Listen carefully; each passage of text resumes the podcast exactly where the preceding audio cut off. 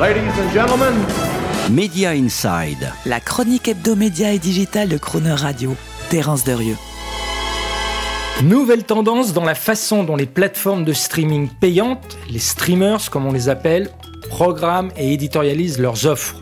Les compétitions sportives. Et oui, en nombre croissant sur le marché, les plateformes font face à une bataille concurrentielle entre elles de plus en plus féroce. Avec des effets d'annonce permanents de nouvelles séries et de nouvelles exclusivités, le niveau des attentes des abonnés devient de plus en plus exigeant et du coup, leur attachement, leur fidélité est de plus en plus fragile et volatile. Pour mieux les retenir, les streamers qui faisaient tout pour surtout ne pas se comparer ou ressembler à de la télévision se mettent petit à petit à s'emparer de tous les attributs et jusqu'au plus prestigieux et au plus événementiel. Je veux parler des compétitions sportives en direct qui constituent le programme premium le plus fédérateur et le plus rassembleur d'audience massive qu'il puisse être donné à un média audiovisuel de diffuser. Tout a commencé il y a quelques mois avec Amazon Prime qui a acquis des droits de diffusion de matchs de foot de la Champions League en Allemagne et en Italie, pour ensuite faire main basse en Angleterre sur une partie du championnat de foot de la Première Ligue et une partie du tournoi de Roland Garros en France, en allant même jusqu'à essayer de récupérer très récemment une partie des droits de la Ligue 1. Bon, un service de livraison qui diffuse du foot, un peu baroque vous me direz, eh bien non, car ça marche. En ajoutant en Angleterre à la diffusion de matchs de foot celle de compétitions sportives de tennis, du tournoi mondial ATP et de rugby de la Nations Cup, Amazon Prime a ainsi raflé 25% de tous les abonnements de streaming payants souscrits en Angleterre au quatrième trimestre 2020, comme si les fans du à la demande et du binge retrouvaient de bons vieux réflexes de téléspectateurs. Cette évolution dans les grilles de programmation des streamers n'est pas propre à Amazon Prime.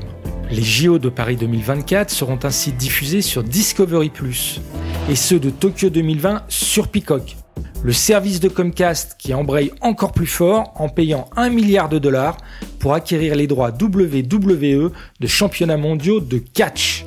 Sans parler de Disney ⁇ qui cartonne en Inde, non pas avec Mickey, Marvel ou Star Wars, mais avec la diffusion de l'Indian Premier League de cricket.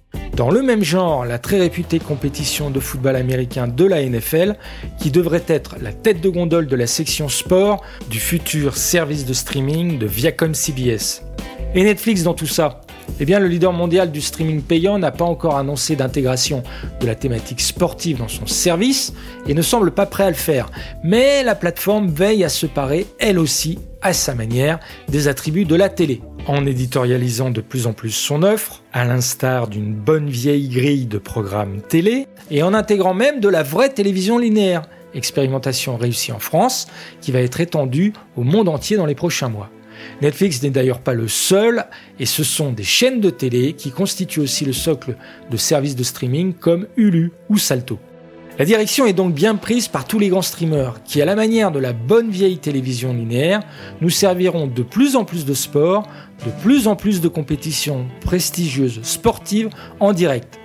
Au grand bonheur de ces cohortes de hoppers, comme on les appelle, abonnés chasseurs qui alternent abonnement, désabonnement à des services de streaming au gré des annonces d'exclusivité et de programmes premium, et qui ne manqueront pas d'être alléchés par les promesses de plus en plus nombreuses de programmes sportifs en direct.